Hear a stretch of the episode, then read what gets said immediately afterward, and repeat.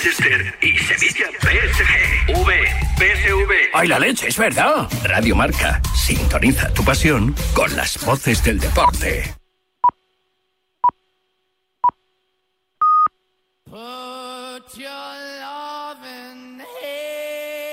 Aquí comienza en Radio Marca.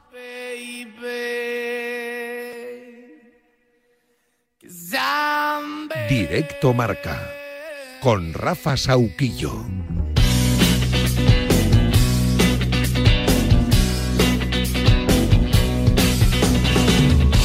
I'm begging,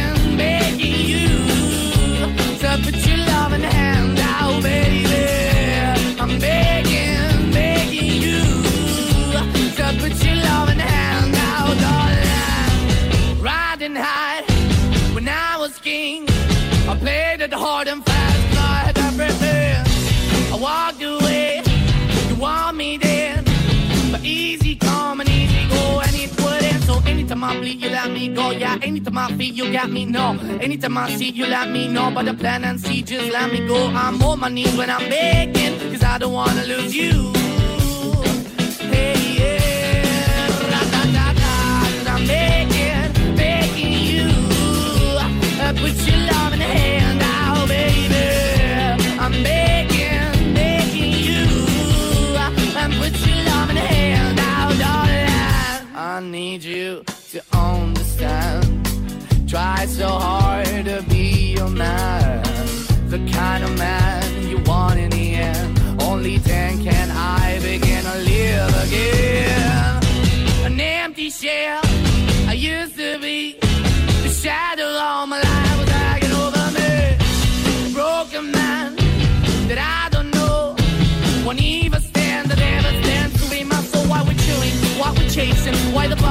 why the basement, why we got good, she don't embrace it. Why the feel for the need to replace me? You're the wrong way, trying to good. I went up in a feature town where we could be at. Like a heart in the best way, shit. You can give it away, you have, and you take the bait. But I keep walking on, keep moving the dog, keep open for, that the dog is yours, keep also home. Hola familia, ¿qué tal? Buenas tardes. La 1 y 2, 12 y 2 en Canarias. Es que no se puede definir mejor en la portada de marca el asunto de las últimas horas en el mundo del deporte. Mira que nos gusta hablar de fútbol, de balonmano, de baloncesto y encima que arranca la Copa del Rey en Badalona. Pero es un escándalo, así, tal cual. El Barça, ayer ya te contamos, pagó 1,4 millones al vicepresidente de los árbitros. Enríquez Negreira cobró del club azulgrana mientras ejercía ese cargo en el periodo 2016-2018. Ahora toca que la Fiscalía pues siga investigando y sigamos conociendo más datos, pero esto no debería quedar, sin lugar a dudas, no debería quedar impune.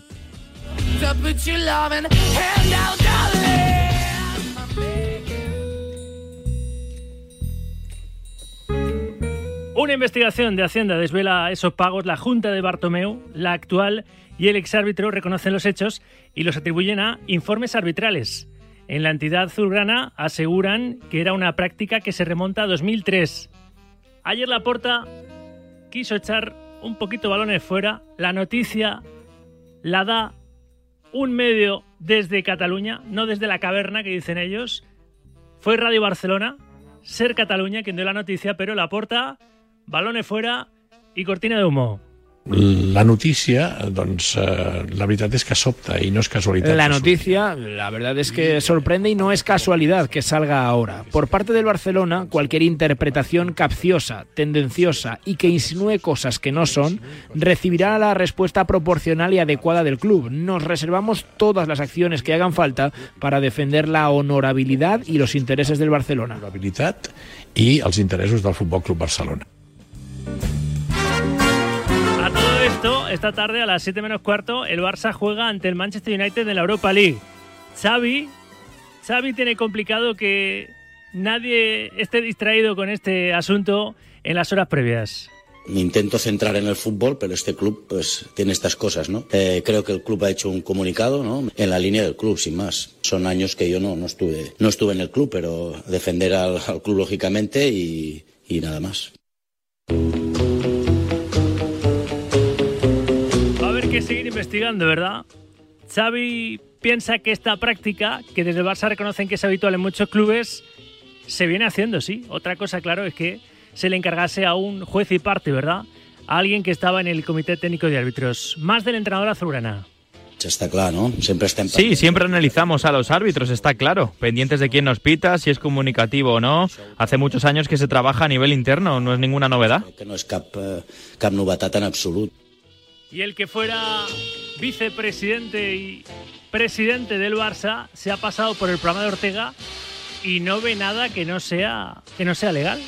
Yo creo que el Barça no ha hecho ninguna ilegalidad, eh, ni moral, ni ética, ni ha hecho algo que eh, es bastante habitual en, en general. Tanto si en algún momento el Barça ha seguido un sistema de a través de una empresa en la que estaba vinculado un ex árbitro, pero que no estaba gestionada por él, sino que lo estaba por su hijo y servía para unos informes, pues no creo que hayamos hecho ninguna irregularidad. La palabra de Joan Gaspar hace un ratito en Radio Marca. La realidad es que es un escándalo sin precedentes que el Barça pagase 1,4 millones al vicepresidente del Comité Técnico de Árbitros a una empresa de Enríquez Negreira que ostentaba ese cargo por realizar informes arbitrales. Medio millón, por ejemplo, en uno de los pagos. Y eso que eran informes verbales. No está mal, pagado.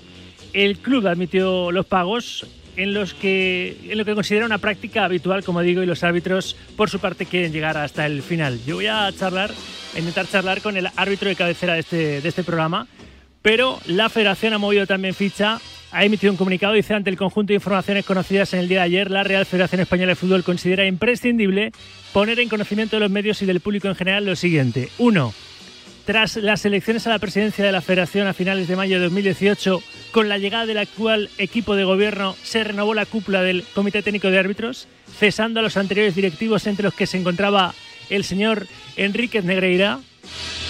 Dos, la Real Federación Española de Fútbol exige, además de la declaración de no conflictos de intereses a todos los miembros de diversos órganos y empleados, una declaración ampliada firmada por todos los miembros de los comités disciplinarios y de designación arbitral en la que se obliga a detallar cualquier ingreso al margen de lo percibido en la federación que pudiera estar relacionado con el fútbol a los efectos de poder evaluar y verificar la efectiva y real inexistencia de conflictos de intereses. Todos los miembros han presentado y firmado dichos documentos. Tres, el Departamento de Integridad inició ayer mismo un requerimiento de información reservada tanto a los responsables del CTA como del Fútbol Club Barcelona. Cuatro, la Real Federación Española de Fútbol acordó ayer mismo personarse en los posibles procedimientos judiciales que se sigan sobre este asunto.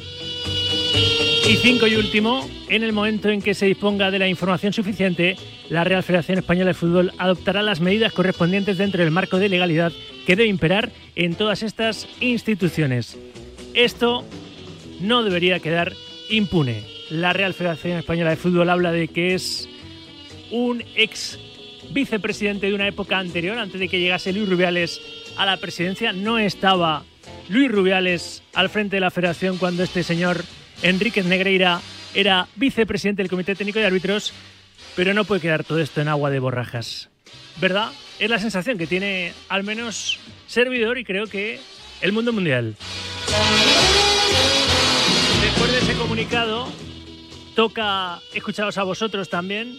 Aquí se lava todo el mundo las manos, ¿verdad?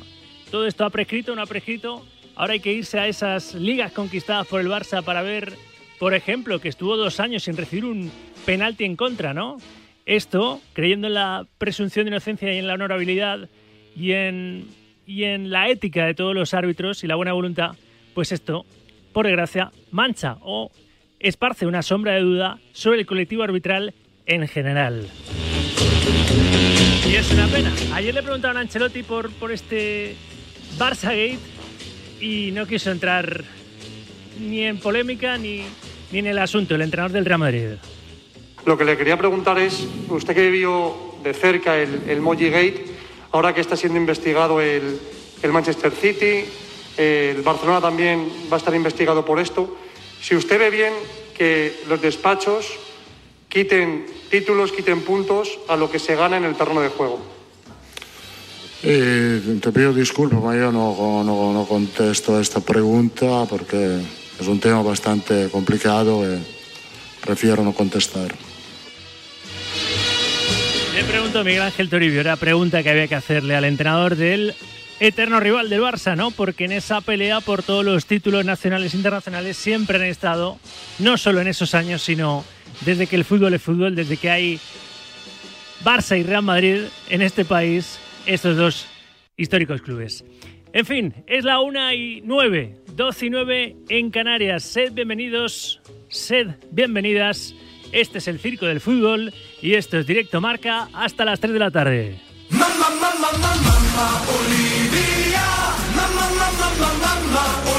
Y este jueves, 16 de febrero de 2023, Barça y Sevilla van a iniciar esta tarde-noche su playoff previo para lograr su clasificación para los octavos de final de la Europa League a las 7 menos cuarto desde las 6 en marcador.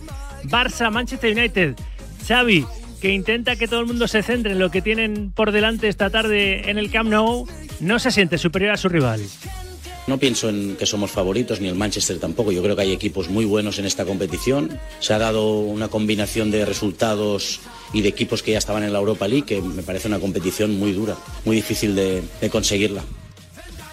Y lo es, claro que lo es. Lo va a comprobar el mismísimo Sevilla, que es el rey de esta competición. Un Sevilla que está bastante en horas bajas respecto a aquel que ganaba Europa League como si no costara. A las 9 de la noche, Sevilla PSV Eindhoven, con los hispalenses tratando y prácticamente consiguiendo, tratando de enderezar el rumbo en la liga. Ayer en la previa le preguntaron a San Paoli cuál es el límite de su equipo. Le preguntaron por el límite de su equipo en la presente edición de la Europa League. La inestabilidad que navegamos en, estas, en estos tiempos por este club, tenemos que lograr primero una consolidación y después ver eh, a qué lugar vamos. Barcelona está en un gran nivel, Manchester está en un gran nivel, Arsenal ni hablar. En su rendimiento actual lo analiza como equipo de Champions. Entonces, claro, hace mucho más dura y mucho más emocionante y mucho más linda la llave el torneo que estamos jugando. Es así, es tal cual. Vamos a ver cómo se les da en el primer asalto de este playoff previo a los octavos de final de la Europa League. Esta tarde a las 7 menos cuarto al Barça y a las 9 de la noche al Sevilla. A las 6.45 Barça, Manchester United ya a las 9, Sevilla, PSV Eindhoven, todo en marcador europeo. Después de que ayer se viviese la ida de otros dos choques de octavo de final de la Liga de Campeones con la victoria por la mínima del Borussia de Dortmund de Bellingham 1-0 ante el Chelsea de Joao Félix. Se lo quiere quedar ¿eh? a Joao Félix el club londinense, pero vamos a ver cómo acaba esa operación con el Atlético este verano. 1-0 ganó el Borussia Dortmund al Chelsea, 0-2 perdió el Brujas en casa, la ida de este octavos de final de la Champions, 0-2 perdió ante el Benfica.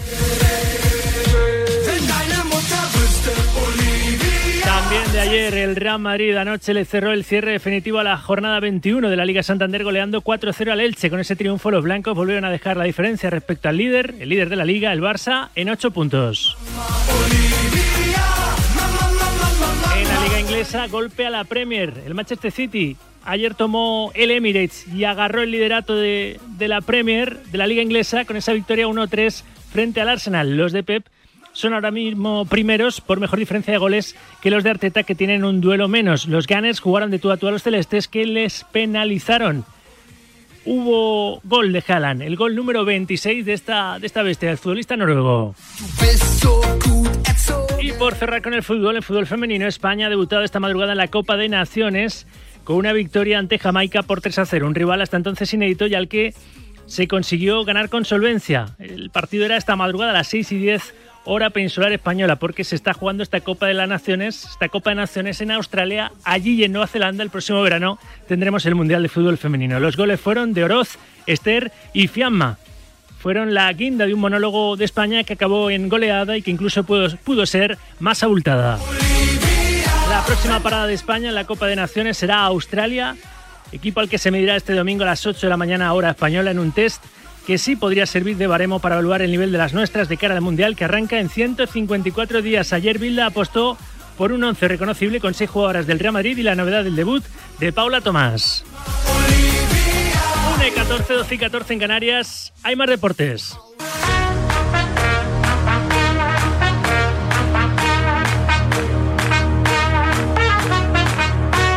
Y uno que brilla más que el sol porque arranca esta tarde la Copa del Rey de Baloncesto en Badalona. Charlie Santos, buenas tardes. ¿Qué tal, Rafa? Buenas tardes. La Copa del Rey que está a punto de comenzar. Ya está el Olympic de Badalona vestido de gala para a partir de las seis y media disfrutar de los primeros duelos de cuartos de final con ese Real Madrid-Valencia y con el Barcelona Unicaja de Málaga. Pendientes de los descartes en el Real Madrid que tiene 15 jugadores disponibles y tendrá que dejar a dos fuera de la convocatoria antes del partido de cuartos de final. La mayoría de equipos ya descansa en, en el Marina Badalona, en el hotel, en el cuartel general de esta Copa del Rey y hoy llegarán los últimos, el Lenovo Tenerife y el Vasconia, que disputarán mañana sus encuentros de cuartos de final. Trece años hace que la Copa la ganan o Real Madrid o Barcelona. Parece que eh, por sorteo y por sensaciones puede ser una de las copas más abiertas de los últimos años, con ocho equipos y con sobre todo cuatro por ese lado del cuadro de mañana viernes, Gran Canaria, Tenerife, Vasconia o Juventud. Uno de los cuatro jugará la final. Recordamos que el gran titular que nos dejó el sorteo es que no habrá clásico en la final y que solo podría verlo en semifinales. Sería el sábado seis y media, pero para ello tienen que ganar Barça y Madrid, que son grandes favoritos a Valencia y Unicaja. Todo preparado, Rafa, para que arranque la mejor competición posiblemente del deporte español, la joya de la corona de nuestro baloncesto, la Copa del Rey, que esta tarde arranca 38 años después en una ciudad que respira mucho básquet como Badalona. Gracias Charlie, luego vuelvo contigo y con Antonio Martín, el presidente de la ACB. Tenemos cita con el presidente de la ACB a eso de las 3 menos 20 de la tarde ahí desde Badalona. Bueno, en fin, a la 1 y 16, 12 y 16 en Canarias. Va a estar el programa entretenido y vamos a comentar el tema caliente que es ese Barça Gate, especialmente, aunque intentaremos también, si podemos, charlar un poquito del Barça United y de fútbol en general a las 2 y 10 con esta compañera y compañeros. Hoy formamos el corrillo con Vanessa de Lucio, Emilio Contreras, Manu Martín y Samuel Rodríguez.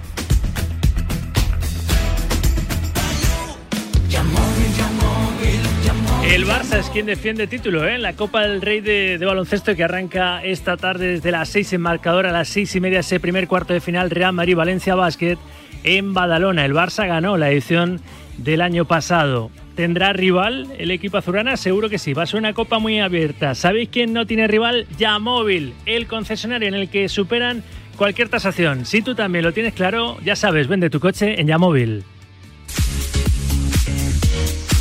Y seguro que tú también tienes clara tu opinión de lo nada estético ni ético que resulta hacer negocios siendo un club participante en una competición como la Liga con el Comité Técnico de Árbitros que es quien elige a los colegiados que van a impartir justicia. Dice el informe de la Fiscalía en las primeras declaraciones de Enríquez Negreira ante, ante la Fiscalía que le pedían garantizar la neutralidad y eran unos informes verbales por los que cobró 1,4 millones de euros. Eso no lo ganamos ni tú ni yo, ¿verdad?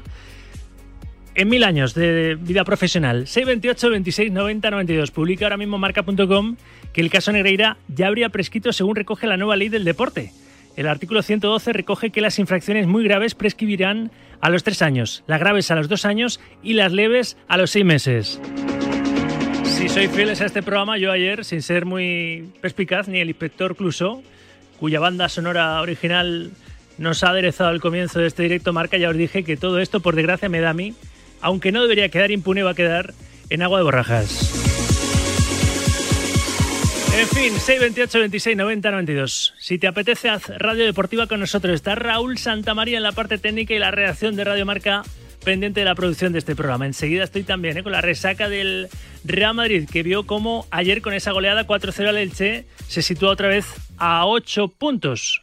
Sitúa otra vez en 8 puntos la diferencia que tiene respecto al líder el Barça, del que se está hablando más por el Barça Gate que por la cita con el United que tiene esta tarde 7 menos cuarto en el Camp Nou para intentar meterse en los octavos de la Europa League. En fin, cosas verdes, amigos Sancho. 628 26 90 92. Opinad, Radio Deportiva con nosotros con el equipo de la Radio del Deporte, trabajando a destajo para que esté bien informado un día más y siguiendo a pie juntillas en directo marca hasta las 3 este leitmotiv. El deporte con rigor, pero sin rigidez.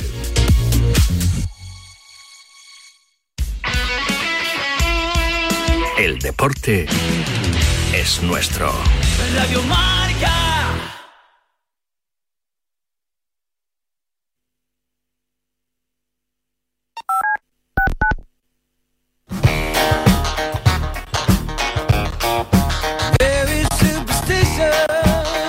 Si juegas al golf habitualmente, este es tu programa.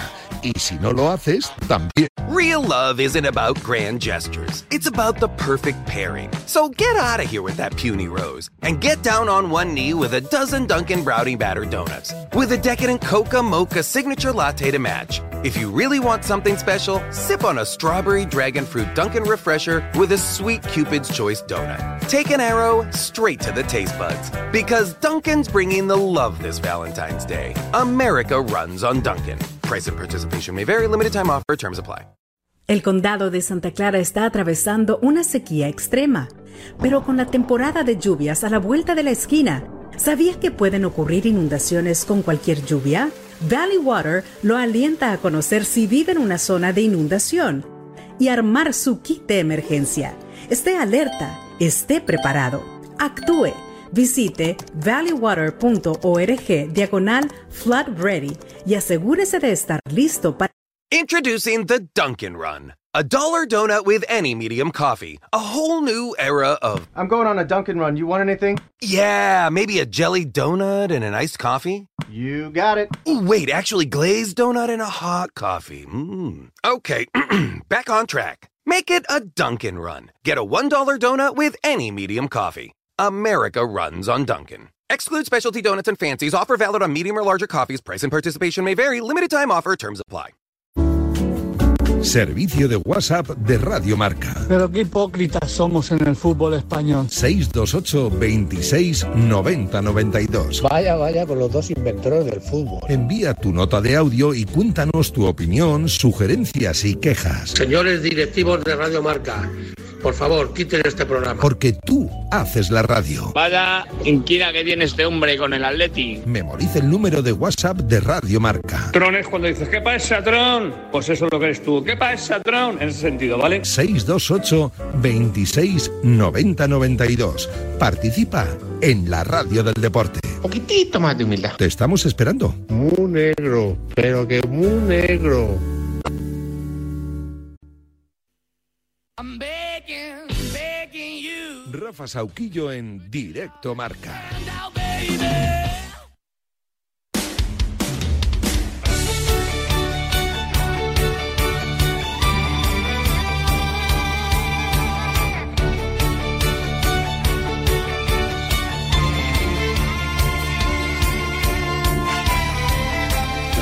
Rabia igual. Yo creo que merecemos estar por historia y por, eh, por la grandeza del club en Champions. No, no estuvimos a la altura de esta competición en la fase de grupos y por eso estamos en la Europa League, pero hay que afrontar la realidad sabiendo que es una muy buena competición, que ha quedado también muy bonita además con los equipos que han, que han quedado, difícil y que la, la vamos a competir.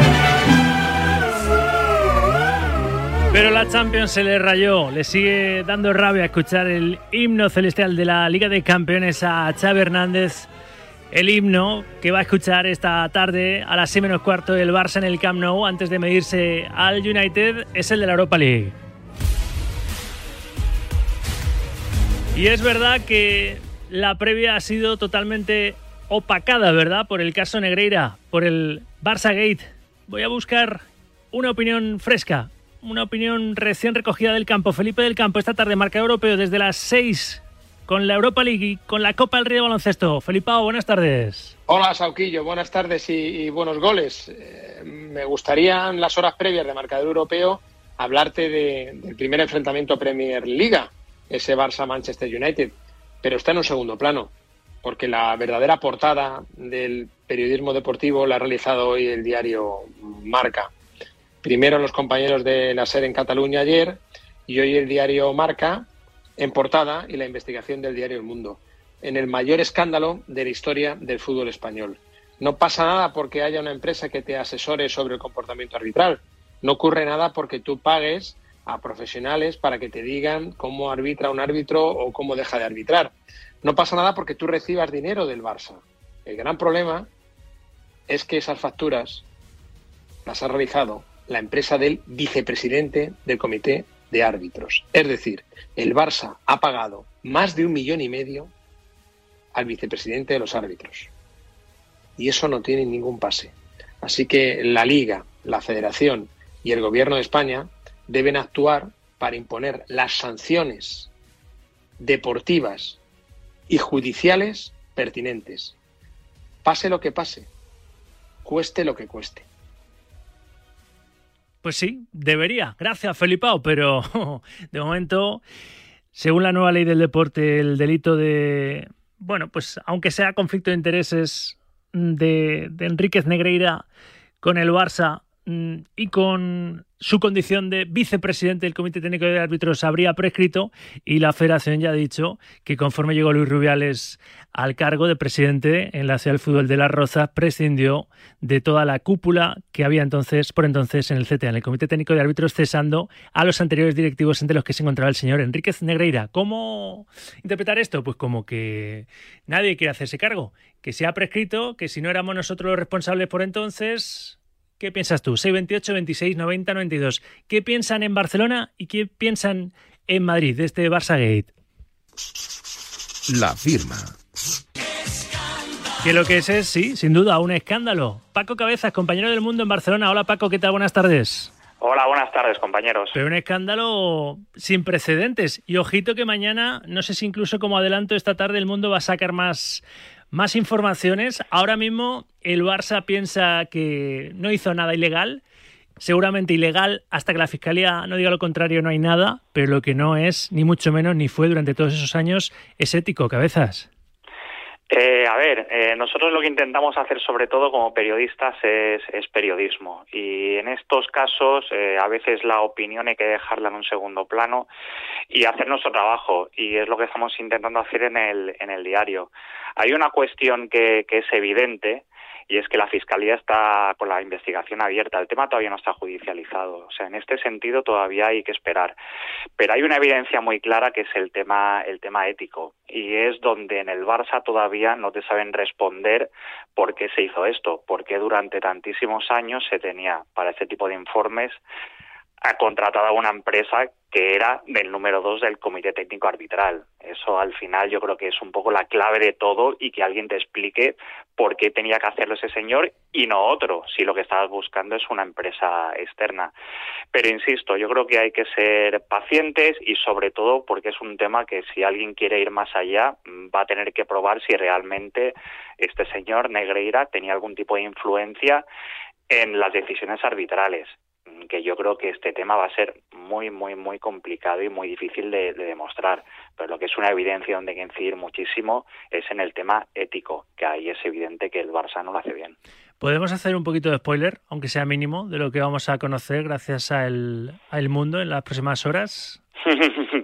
ya entenderás que esos temas son confidenciales, los estamos trabajando con muchísimo mimo y es mejor esperar a mañana. Pero sí que podemos decir que muy atentos porque mañana más de un cimiento se puede tambalear con lo que va a publicar el mundo en, exclusiva.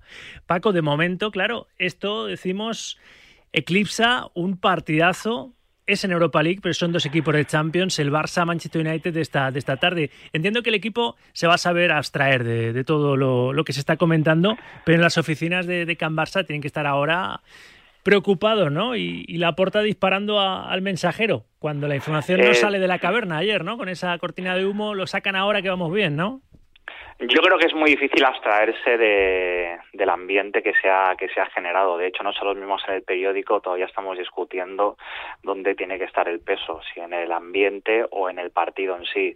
Eh, es evidente que este tipo de noticias llegan al vestuario y es que además es que salpica al Barça, no solo al Barça de la época de Bartomeu, sino al Barça de la primera etapa de la Porta, al Barça de San Rusell, al Barça de Joan Gaspar y quién sabe si al Barça de Núñez. Es decir, es un problema transversal y es muy difícil que los propios jugadores, aunque no tengan absolutamente nada que ver, consigan abstraerse, porque durante muchísimo tiempo van a tener que escuchar que según qué resultados se obtuvieron gracias a según qué. Es decir, es muy complicado que los jugadores, por mucho que sean profesionales, puedan quitarse de la cabeza este tipo de noticias que están rodeando ahora mismo, ahora mismo el club. Y la verdad es que es una pena, porque es un partido que en Barcelona se lleva esperando desde hace muchísimos meses eh, además, ya lo decía el propio presidente Laporta, llega en un momento esplendoroso, deportivo mmm, del club y ahora que te explote esto, pues podría ser que tuviera algún tipo de, de incidencia, sobre todo emocional y, y, anímica. Pero eso lo descubriremos esta noche. Estaremos muy pendientes a lo que publiquéis mañana desde el mundo. Paco, abrazo grande. Un abrazo, compañeros. Buenas Las tardes. dos cosas, un abrazo grande y grande. Un abrazo. Grande, Paco Cabezas. A ver si, si le engaño más veces para, para entrar en, en buena sintonía aquí en Directo Marca, que era un habitual, otra hora. Voy a buscar otra opinión. La opinión de... Del redactor jefe de marca, José Félix Díaz, porque este asunto de alguna forma coge el puente aéreo, casi sin quererlo, ¿verdad? Félix, ¿qué tal? Buenas tardes. Muy buenas, Rafa, ¿qué tal? Te he leído en marca.com que hay silencio, ¿verdad? Silencio del Real Madrid al tiempo que hay una frase ahí que retumba en Valdebebas, ese el tiempo nos ha dado la razón. Eso sí, el Club Blanco no tiene previsto hacer ninguna comunicación pública sobre el caso Negreira. De hecho, ayer, a pregunta de Toribio, Ancelotti qui- quiso, por otro lado, él, fíjate que, que puede decir, quiso pasar palabra, ¿no? Bueno, es que poco tiene que decir más allá de, de estar expectante. El Madrid no es, eh, aunque todos los equipos, no lo centremos solo en el Madrid, todos los equipos eh, pueden sentirse perjudicados, eh, señalados o como lo queramos decir, eh, pero esto es una historia de los árbitros o del Comité Técnico de Árbitros, en este caso la Federación del pasado, no olvidemos del pasado, y el Barcelona, porque sí que quiero, permíteme, eh, Rafa, Sí. perdón, eh, por romper una lanza o yo que sé, o poner en su sitio al, colectivo arbitral actual. Me merece todo mi respeto, son profesionales de los pies a la cabeza. Eh, desde que llegó Rubiales el cambio fue total y absoluto, nada tiene que ver con el pasado. Ahora me van a decir algunos, es que estaban antes algunos. Bueno, yo te digo que nada tiene que ver, pongo la mano en fuego por ellos. Y fina que es difícil poner la mano en fuego por nadie, pero los árbitros actuales no se merecen estar en el, en el punto de mira por culpa de eh, una clarísima negligencia y mal uso de- del poder o de su situación de Enrique Negreira. O sea que para mí los árbitros actuales merecen todos los respetos y, como tal lo digo. Y el Madrid nada, pues a la espera, no puede hacer otra cosa, ¿no? Es eh, como el resto de equipos es, eh, puede sentirse perjudicado, pero de momento no es un asunto que le compete más allá de estar a la expectativa. Tal cual. Veremos a ver, porque todo esto tiene que, avanzar y me da a mí que no va a avanzar de forma, de forma rápida. A ver, pero Rafa, es que en todas estas cosas, igual que lo del City, me retrotraigo a lo del City de la semana pasada, la gente quiere inmediatez, la gente quiere... Lo del City va para dos, cuatro años y aquí hay una serie de, bueno, pues de resortes legales, de normas jurídicas, normas deportivas, normas de todo tipo que hay que atenerse a ellas. No es la justicia aquí no es la que queremos todos siempre, ¿no? Es lleva sus plazos, lleva sus, bueno, pues sus procesos y, no va a ser inmediato, nada, nada en absoluto. Suscribo lo que has dicho, ¿eh? del mm, colectivo arbitral. No se puede poner en duda su, su honorabilidad, su, su inocencia, ¿verdad? Porque esto era una persona que se vendió literalmente siendo vicepresidente del Comité Técnico de Árbitros. Estuvo a sueldo de uno de los clubes participantes de la liga como era, como era el Barça. Encima, claro, te quieren hacer creer que por informes verbales, ni siquiera escritos, informes arbitrales, para asegurar la neutralidad, que tuviera neutralidad el, arbitraje que, que recibiese el, el Fútbol Club Barcelona, Enríquez Negreira cobraba, por ejemplo, medio millón de euros, ¿no? En uno de los pagos. Eh, claro, por solo eso es lo que te hace dudar que, que, que se dejase semejante pastizal en la Junta Directiva del Barça en, en sucesivos años, ¿eh? porque reconoció Bartomeu que esto se hacía desde, desde 2003, Félix. Sí, bueno, a ver, eh, creo que pertenece a un, a un fútbol turbio que se está demostrando que, no era nada claro, que, bueno, pues yo creo sinceramente que afortunadamente pertenece al pasado, ¿no? Lo que pasa que, claro, cuando llega a esta situación pones en duda todo, ¿no? Y, es un es un problema, ¿no? Entonces también es cierto lo que dicen en Valdebebas, ¿no? Pues el tiempo les ha dado la razón, pero vale de algo que el tiempo les dé la razón más allá de un consuelo moral y lo que la gente quiere es una, una respuesta legal rápida, pero bueno, no, eso no, no va a poder ser, al menos de momento. Pero se ha dado un paso. Se ha dado una investigación de, a un expediente de, de Hacienda, pues se ha dado un paso adelante en, en saber que algo estaba fallando o, o saber que algo había fallado, mejor dicho. Y esto se ha conocido porque encima tuvo la desfachatez Enríquez Negreira de querer de grabarse, ¿verdad? Esa- esas facturas. Por ahí Hacienda es donde le salta la alarma y realiza la investigación. Y ahora está Fiscalía también revisando absolutamente toda, toda la documentación. Hay que dar la, la gracia y la enhorabuena a la cadena Sin duda. Que fue la- lo que le destapó.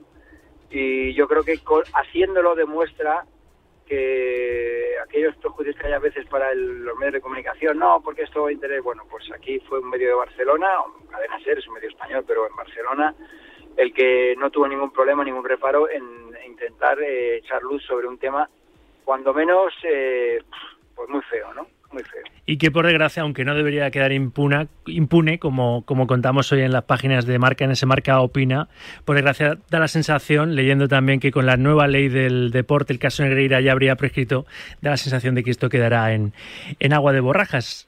Aún así, claro, la siembra, la siembra de la sospecha ya está, ya está realizada respecto Bueno, a aquellos arbitrajes, sí, por ejemplo, de durante dos años, ¿no? Del Barça sin recibir un solo penalti en contra, por ejemplo. Bueno, si queremos tirar de meroteca podemos mirar mil, mil y un casos. Aquí cada uno va a tirar del suyo, pero no solo, no solo ya te digo, porque a mí el beneficio del Barcelona, bueno, pues, pues podemos mirarlo, ¿no? Pero yo creo que es el perjuicio que se hace a muchísimos equipos, ¿no? Porque a lo mejor estamos hablando aquí, o tú me decías el Madrid, ya, pero y a lo mejor el equipo que bajó por un punto y- y le, le hicieron el lío en un partido con el Barcelona, ¿qué pasa con esos equipos, no? Yo creo que es un, un triste, es un- una buena noticia, pero es un, eh, ha sido, está siendo una noticia muy triste a la vez para, para el fútbol porque ha demostrado que era un sistema, o por lo menos parte del sistema corrupto. Yo hablaba hoy con algún árbitro, no sé si recordarás tú el famoso caso de los bisones, de un árbitro de López Nieto que denunció, creo que creo que fue López Nieto, renunció- denunció a un, a un equipo extranjero, no sé si era de Ucrania, sobre ciertos favores que pedían a cambio de ciertas cosas que regalaban al llegar a, la- los hoteles. Bueno, pues eso me lo, consideran los árbitros casi como una anécdota ante esto, ¿no? Porque aquello era un tema muy local y aquí lo que queda es una sospecha brutal a, nivel general.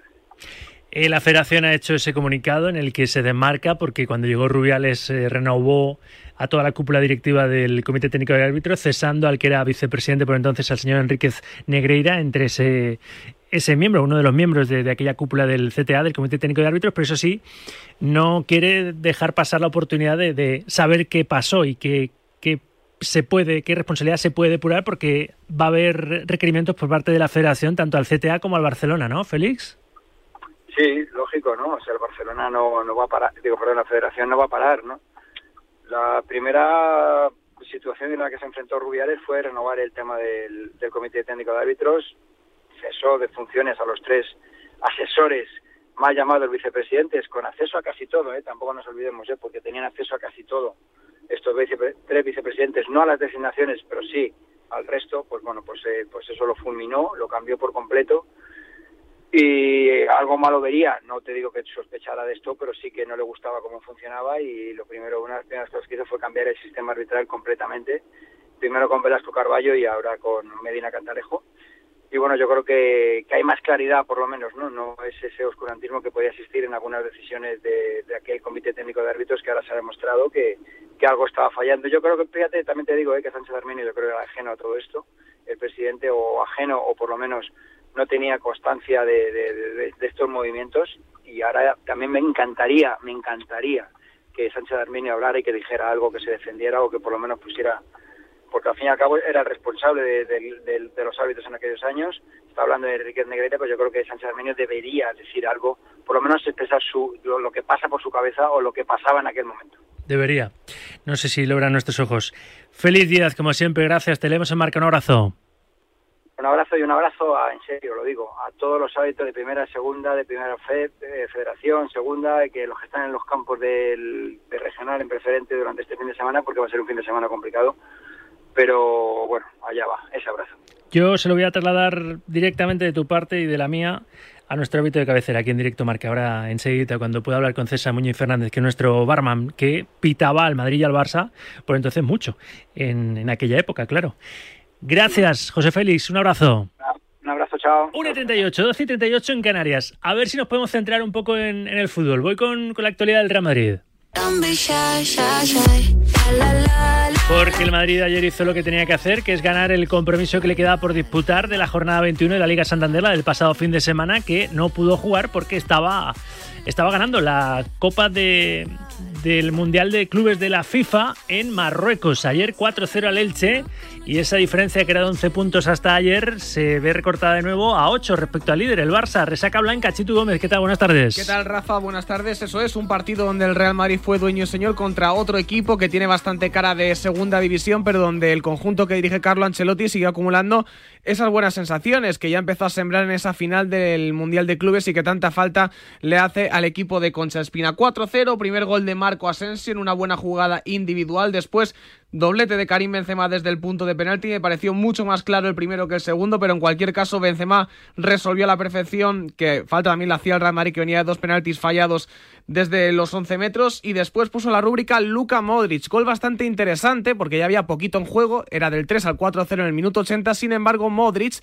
que como dice Toribio, podría ser lector de marca y últimamente se ha hablado mucho de él, con una celebración muy reivindicativa tras su golazo, dijo, aquí estoy yo, yo he ganado mucho y yo tengo que seguir aquí. ¿Y qué es lo que dijo Ancelotti sobre Modric? Pues esto, Carlo Ancelotti. Modric es un jugador intocable para mí eh, y para todos, creo. Después, eh, que yo creo que mm, para, para nosotros es importante, eh, en este momento son importantes todo. eh, no, no, no, no puedo pensar de meter eh, 11 cada partido, tengo que rotar porque la temporada es muy exigente. Es claro que Modric está encontrando su mejor eh, nivel en este momento. La verdad es que la estadística dice que Kroos ha entrado en el partido contra Bilbao y ha marcado, eh, Modric ha entrado en el partido contra él, se ha marcado. Puede ser que desde el banquillo puedan aportar también en goles. No soy 100% cierto que ellos están de acuerdo con esto, pero la estadística dice esto. Bueno, pues con todo y con eso, el Real Madrid selló una victoria. Me falta por hablar de más protagonistas. Rafa, en el caso de Lunin, que no encajó ningún gol. En el caso de Rodrigo, que a pesar de no tener ese premio de, del tanto marcado, hizo un grandísimo encuentro. Y bueno, Camavinga le volvimos a ver en el centro del campo. Nacho, en este caso, fue lateral izquierdo con Alaba como central. Así que poco a poco el Real Madrid que se va reestructurando y también encontrando el camino de las victorias y el camino de las buenas sensaciones. Y muchos de los que ayer fueron vitoreados por el Bernabéu tienen que resolver su futuro, ¿verdad? Entre el y ellos, de aquí al, al 30 de, de junio. Son hasta siete los futbolistas que acaban contrato y algunos de ellos muy ilustres como hemos comentado, Cross, Modric, Benzema, Nacho, Ceballos, Asensio, en fin, una ristra importante. A ver qué, qué pasa con todos ellos. Gracias, Chitulín. Un abrazo, Rafa. 1 y 41, 12 y 41 en Canarias. Seguimos avanzando, ¿eh? Me voy ahora al Cerro El Espino de Majadonda para repasar con los amigos de Shooter la actualidad del equipo colchonero. Las palas de pádel Shooter les ofrecen la información del Atlético de Madrid.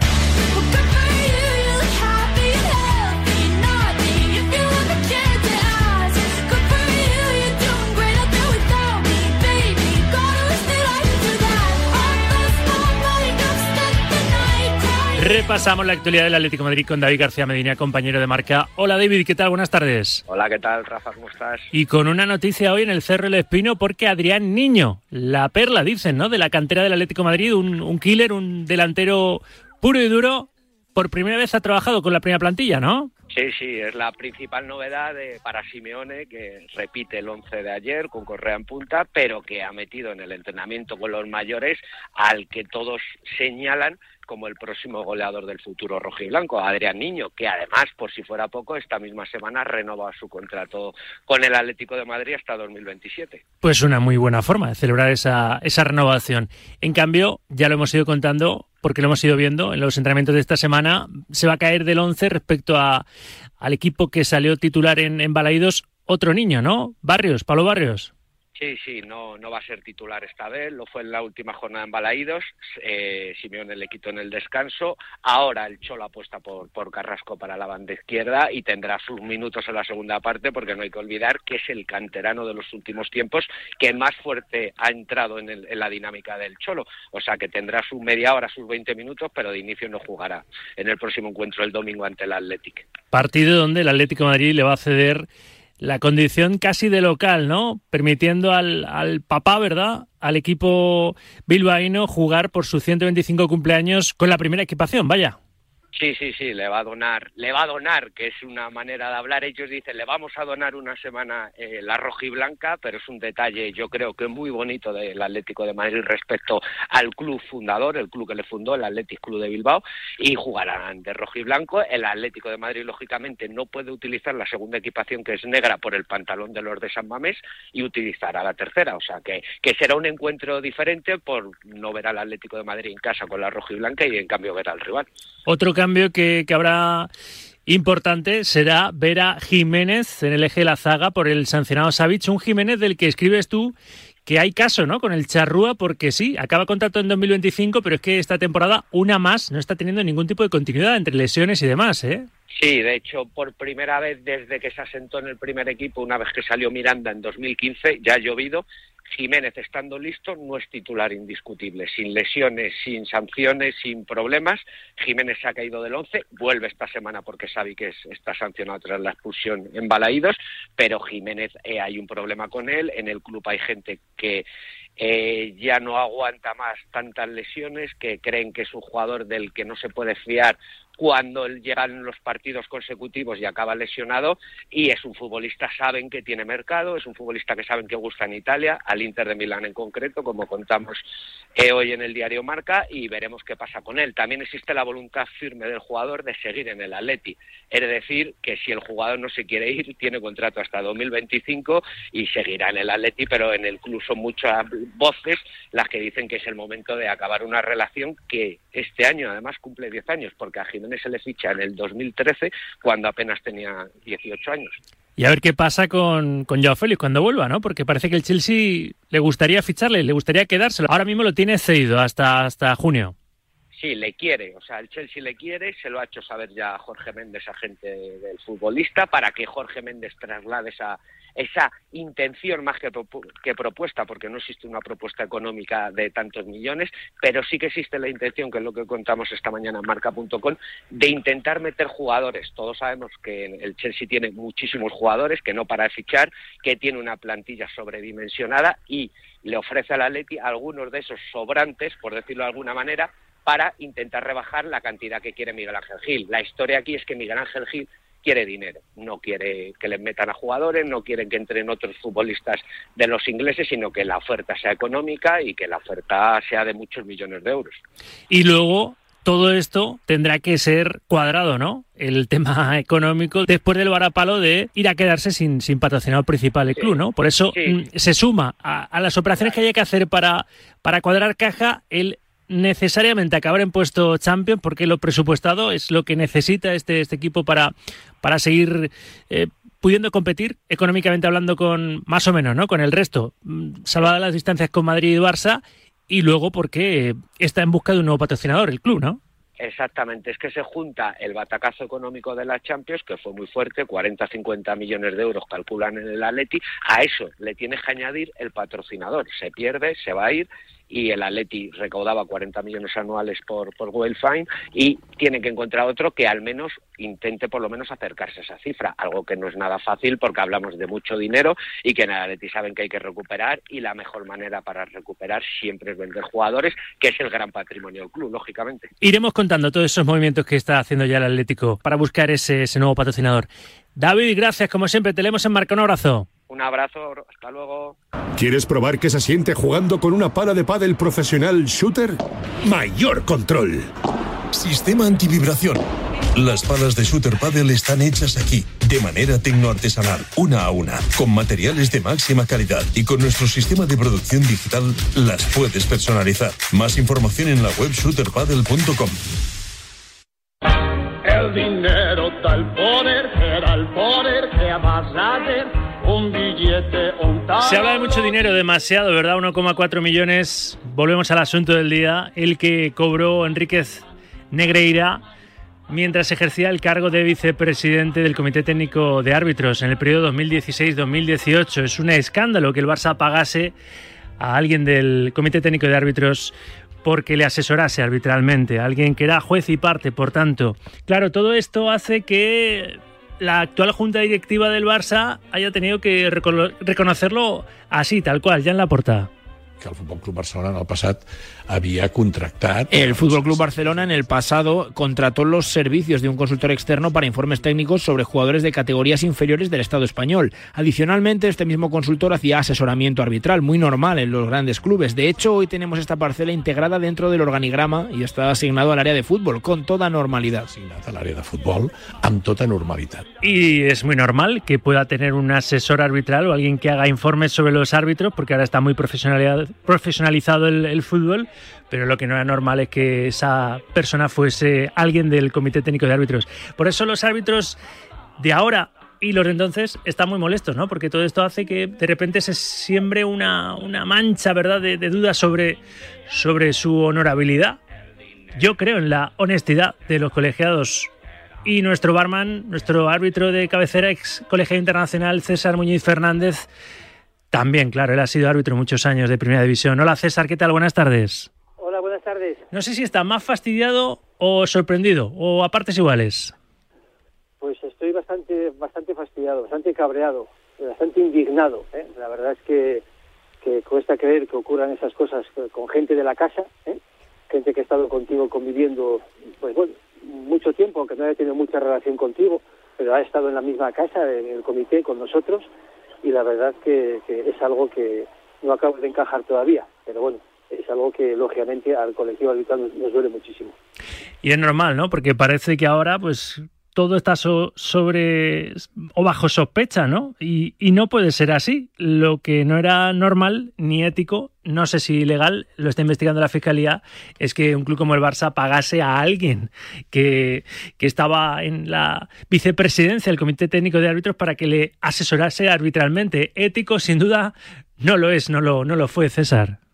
No, bajo ningún concepto, bajo ningún concepto. Precisamente eh, nosotros, eh, los árbitros, a los actuales y en la época mía, y, lo- y por supuesto en la época anterior, pues al final intentabas eh, cuidar muy, muchísimo pues todo tipo de detalles, porque al final se malinterpreta.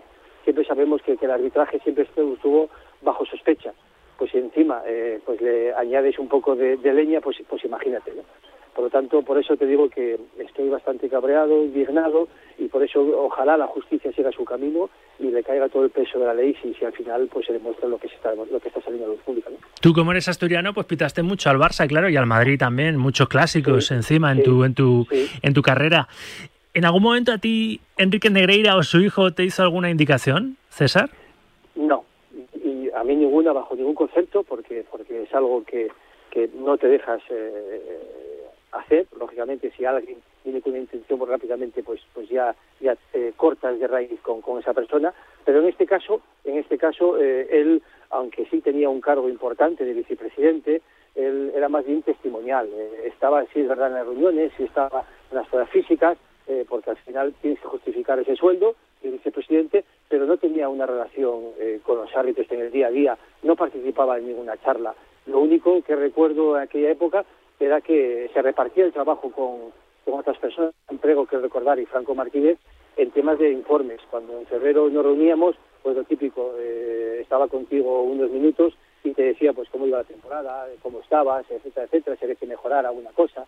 Y era un poco el contacto que tenía con los árbitros, porque luego, eh, ya te digo, yo estuve 17 años en el fútbol profesional, que coincidió precisamente en su etapa, y he hablado muy, muy pocas veces con él.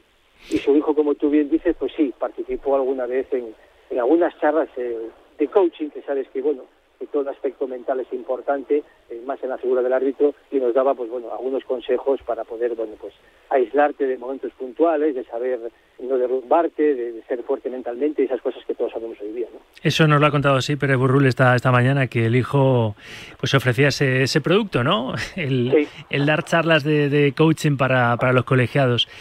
Eh, César, ¿a ti eh, te constaba que hacían informes sobre vosotros eh, para, otros, para otros clubes o para los clubes?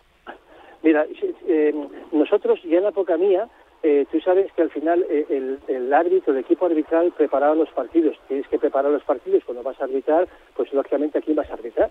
Pues un clásico, un derby o, cualquier tipo de partido, pues analizas un poco, pues bueno, pues los jugadores, la táctica, cómo juegan, porque al final es importante siempre prever y analizar un poco a lo que te vas a enfrentar.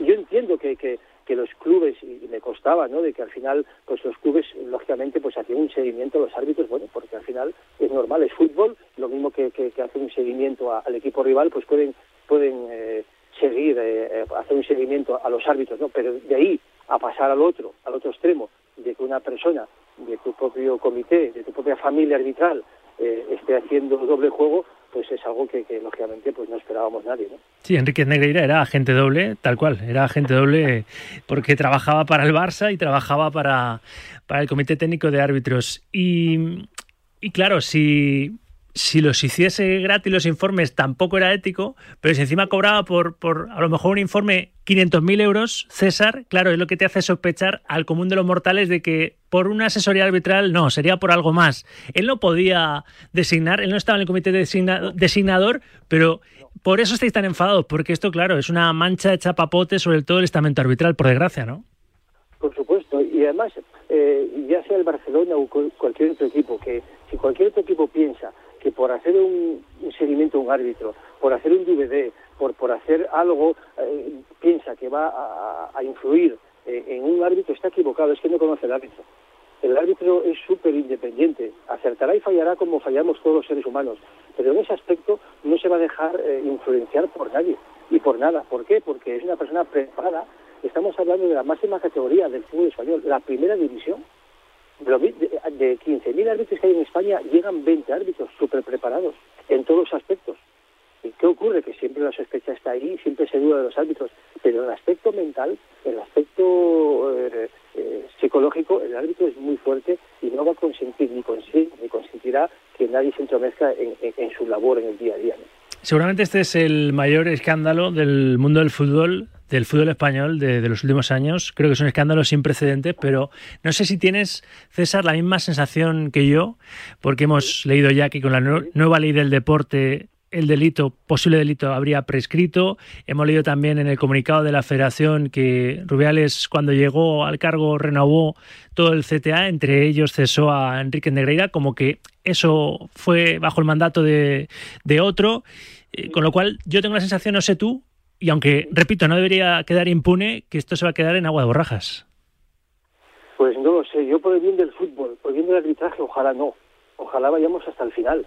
Porque es que al final, si, si luego queda en nada, eh, esa, esa duda, esa, esa, esa nube que hay siempre sobre el arbitraje de, de duda, pues se va a alargar muchísimo y, va a perdurar de por vida, ¿no? Y al final no olvidemos que eso no afecta al fútbol profesional, afecta a muchísimos árbitros jóvenes que salen los sábados y los domingos a arbitrar, alevines, infantiles, juveniles, preferentes, todas las categorías pues pues eh, ese daño es, es irreparable. Por lo tanto, ojalá ojalá la justicia siga su camino y, al final, pues oye, pues pues pues si, se demuestra lo que está saliendo a la luz, pues tendrá que pagar por ello, porque no puede bajo ningún concepto eh, manchar la honradez y la, y, la, y la credibilidad de los árbitros.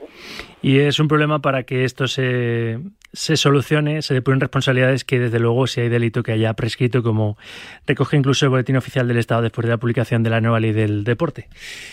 Pero bueno, en fin, estaremos pendientes y, lo contaremos. César, mira que eh, no puedo llamarte para cosas más alegres, pero bueno, creo que debes recibir, como lanzaba antes Díaz en la sintonía de Directo Marca, de parte de, de buena parte de la profesión, al menos del mundo marca, el abrazo a todo el estamento arbitral, porque no dudamos en ningún momento de vuestra honestidad en los años en los que estuvisteis pitando. Otra cosa es que hubiese, pues eso, gente corrupta, como se está descubriendo en el Comité Técnico de Árbitros.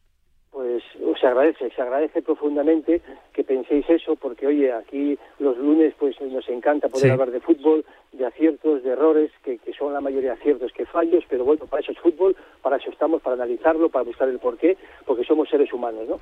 Pero de ahí a, a pensar que alguien ya eh, predestinado con, con unas ideas claras de favorecer un equipo a otro, pues es algo que, que está desterrado del mundo arbitral y por lo tanto se agradece muy mucho que, que la gente piense que, que- que nos equivocaremos, porque es, es- somos humanos, pero que ante todo somos personas y somos gente de, de fútbol con una intachable reputación. Barman de cabecera, directo marca. Seguimos en contacto. César, gracias. Un abrazo. A vosotros, un abrazo fuerte a Muñiz vosotros. Fernández, en sintonía de Radio Marca, en directo marca. Llegamos a las 2 de la tarde. El deporte es nuestro. Radio Marca.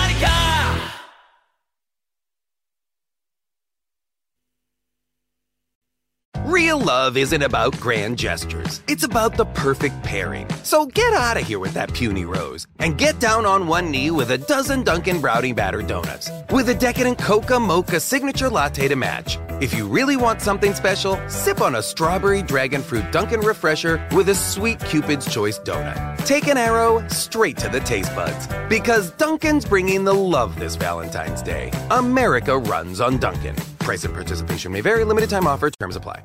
1982.